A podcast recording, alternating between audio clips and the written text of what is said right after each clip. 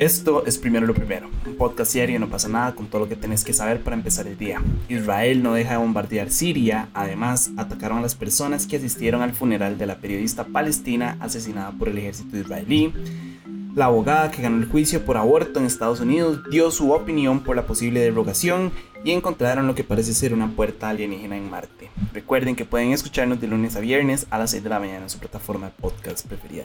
Y bueno, en realidad hoy quiero comenzar hablando de, de Israel. Esto es un tema difícil, entonces ahí me disculpan.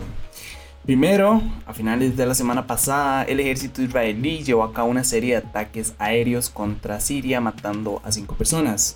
Ellos bombardearon el centro del país matando específicamente a cuatro soldados, un civil e hiriendo a siete personas, entre ellas un niño. Cuando les pidieron explicaciones por el ataque, ¿saben qué lo que dijeron? Literal, y se los voy a citar, que el ejército israelí no comenta las informaciones de los medios de comunicación extranjeros. Literalmente se dieron la libertad de, decir eso y meter este ataque como bajo la alfombra con el resto de cientos de ataques que llevan a cabo como desde hace, y no sé, como desde el 2011. Entonces, ese es el tema 1. El tema 2, y ese es, ese es el que realmente me pone maldito y, o sea, me afecta como bastante Em, a finales de la semana pasada también cientos de personas se reunieron para el funeral de la periodista palestino-estadounidense Shiren Abu Akleh, asesinada por el ejército israelí, mientras transportaban el féretro desde el hospital francés de San Luis en el barrio ocupado de Sheikh Jarrah en Jerusalén Oriental a un servicio funeral en la puerta de Jaffa en la ciudad vieja de Jerusalén la policía de Israel comenzó a atacar a las personas. Ellos comenzaron a golpearlos con porras y a disparar granadas aturdidoras para supuestamente dispersar a la multitud. Eso fue la excusa que dijeron. Yo no sé si ustedes han visto los videos que hay por todo lado. Yo los he visto por todo lado. Ni siquiera hay que meterse como a Reddit. Ahí están en Twitter. Si no, mm, tampoco se los recomiendo porque son videos muy pesados, la verdad. Eh, pero si los vieron, se dieron cuenta que en el ataque hasta el féretro casi se les cae todo. Em, para el momento en el que grabé este podcast se habían reportado 33 personas heridas, 7 de ellos terminaron en el hospital, pero no me queda duda de que es muy probable que esa cifra aumente. Y pues con el tiempo, em, he visto algunos medios de comunicación intentando justificar el ataque, diciendo que fue porque los palestinos se negaron a subir el féretro, una carroza y que querían llevar la mano yo lo que les pregunto es, ¿y eso qué tiene? Aquí en Costa Rica siempre los hemos llevado a mano. Yo no veo como que nadie haga nada. O sea, no, eso no es como un, un deal breaker en todo el asunto. ¿Será más bien que les molestó que estuvieran cantando y como ondeando banderas de Palestina? Yo creo que esa es como la, como la cuestión, ¿saben? Y mi pregunta es, ¿por qué cuando la gente habla de represión no habla de Israel? ¿Por qué a Rusia lo acusan cada vez que lanza misiles contra Ucrania? Pero no acusan a Estados Unidos? ¿O por qué no a Israel que está reduciendo el territorio de Palestina con misiles al minuto? ¿Por qué a unos sí les piden que enfrenten todo el peso de la ley y a otros no? O sea, Estados Unidos condena los ataques a Ucrania, pero celebra los de Israel. Es más, con el asesinato de esta periodista, nada más salieron a decir que había que hacer una investigación para ver qué pasó y que están, y voy a citar, profundamente perturbados por los videos. Eso fue la posición oficial de los Estados Unidos. Nada, la Unión Europea ni siquiera se dignó a decir nada, nada más se quedaron callados cuando los medios de comunicación les preguntaron. Es a esto lo que nos redujimos como sociedad, a que las muertes de unos sí nos importen y las de otros las pasamos por alto. O sea, acabo de ver que la Unión Europea y el G7 anunciaron que van a enviar más ayuda a Ucrania y yo lo que me pregunto es, ok, eso está súper bien, me parece bien, porque el pueblo, el pueblo ucraniano lo necesita, pero también me pregunto, ¿y la ayuda a Palestina? ¿Cuál es la diferencia entre ambos países? Que uno es de Oriente y el otro es europeo, o sea, ¿qué es? ¿El color de piel? ¿El beneficio económico que obtienen de ayudar a uno? ¿El gas y el petróleo? A esto se redujo ya todo, a, a plata nada más. O sea, ¿dónde quedó la exigencia de rendir cuentas? Para unos sí aplica, pero para otros no. O sea, por favor, que alguno de ustedes me logre responder estas preguntas, porque yo honestamente no tengo las respuestas. O más bien, sí las tengo, pero me niego a creer que esa es la respuesta correcta. Entonces, nada, si alguno de ustedes tiene la respuesta, por favor díganmela, porque yo, porque yo no la tengo. Em, pero bueno, cambiando de tema, la abogada Linda Coffey, que es la única persona que todavía se mantiene viva, que formó parte del equipo legal del histórico caso Roe versus Wade, dio su opinión por la posible derogación del fallo.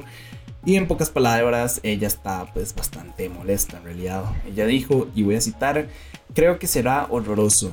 Le costará mucho más a la gente que no tiene un buen plan de salud o simplemente a los pobres acceder al aborto. Nada más les recuerdo que con este fallo se dictaminó que el derecho de las mujeres al aborto estaba garantizado por la Constitución de los Estados Unidos y bueno, que se filtró un documento en el que se supone que el Tribunal Supremo de Estados Unidos decidió en privado anular este fallo y si este documento que ya dijeron que sí es real, pero que no es el final, que era nada más un borrador, pero que probablemente vaya a ser el final, o por lo menos eso es lo que cree todo el mundo. Este, si realmente llegara a anularse este fallo, y las leyes de aborto van a depender de cada uno de los estados y se estima que al menos 26 estados estarían prohibiendo el derecho al aborto. Entonces, di, las personas en los estados que sí se permita el aborto o que específicamente ellos si quieran mantenerlo o no, pues van a tener que estar viajando un montón de kilómetros y no se les va a dar la oportunidad. Mucha gente no puede, no, no, tiene el dinero para comprar un pasaje de avión, para viajar no sé ni cuántos kilómetros para poder hacerse un aborto. Entonces, obviamente, esto es un tema bastante complicado. Em, y es un tema que ya se volvió tan político, o sea, como que cada quien está nada más haciendo como campaña política utilizándolo. Ahora Joe Biden hace, bueno, cuando salió y explotó como todo este tema, me acuerdo que el MAE salió a decir como, eh, ustedes todavía pueden salvar esto, ¿saben cómo? Este, votando por nosotros en las elecciones de, para que queden el estado de ustedes, para que el estado de ustedes se convierta a, la, a nuestra agrupación política y es como... Honestamente no, no tengo la menor idea si Joe Biden tiene el poder como para anular esa decisión o poner ahí un decreto o algo. No tengo la menor idea porque no sé cómo funciona la política estadounidense como a fondo. Pero sí me pareció un toque molesto que el MAE hiciera campaña política con eso. Nada más lo que hizo fue como pedir votos diciéndoles como, bueno, si ustedes votan por nosotros, entonces nosotros sí vamos a poder defenderlos en cada estado. Es como, mae, no lo puedo creer. Al, punto al que ha llegado la política en, en, la sé, como en el mundo, yo ya no lo puedo creer. Eh, entonces, ni siquiera me referir más a ese tema, o sea, no voy a dar mi opinión más porque no, o sea, nada más no quiero. Para cerrar, el rover Curiosity de la NASA, esa es una noticia bastante tuanis, creo que es como menos pesada que las otras, lo cual es, pues bueno, en realidad. Eh, pero sí, el rover Curiosity de la NASA lleva varios meses tomando fotos de la superficie de Marte. Esto es algo que ya he hablado en este eh, podcast antes y si no, me acuerdo que es un capítulo como de lo desconocido hablando de eso específicamente. Entonces pueden ir a verlo para enterarse como bien qué es lo que está haciendo. Pero sí, el punto es que di, lleva meses tomando fotos y entre tantas de esas fotos, pues se descubrió, o la gente que estaba viendo las fotos descubrieron lo que parece ser una entrada en una cueva. Em, si no han visto la foto, di, nada más pueden buscarla en Google, de fijo les va a salir, nada más ponen como Marte, entrada y van a verlo, probablemente sea la primera. Eh, pero realmente sí se parece a una entrada, si me pregunta a mí, es como ver una entrada a un templo o, algo así, no sé, es como cuadrada y es como bastante perfecta, ¿saben? Como los cortes, de hecho ve como una especie de túnel.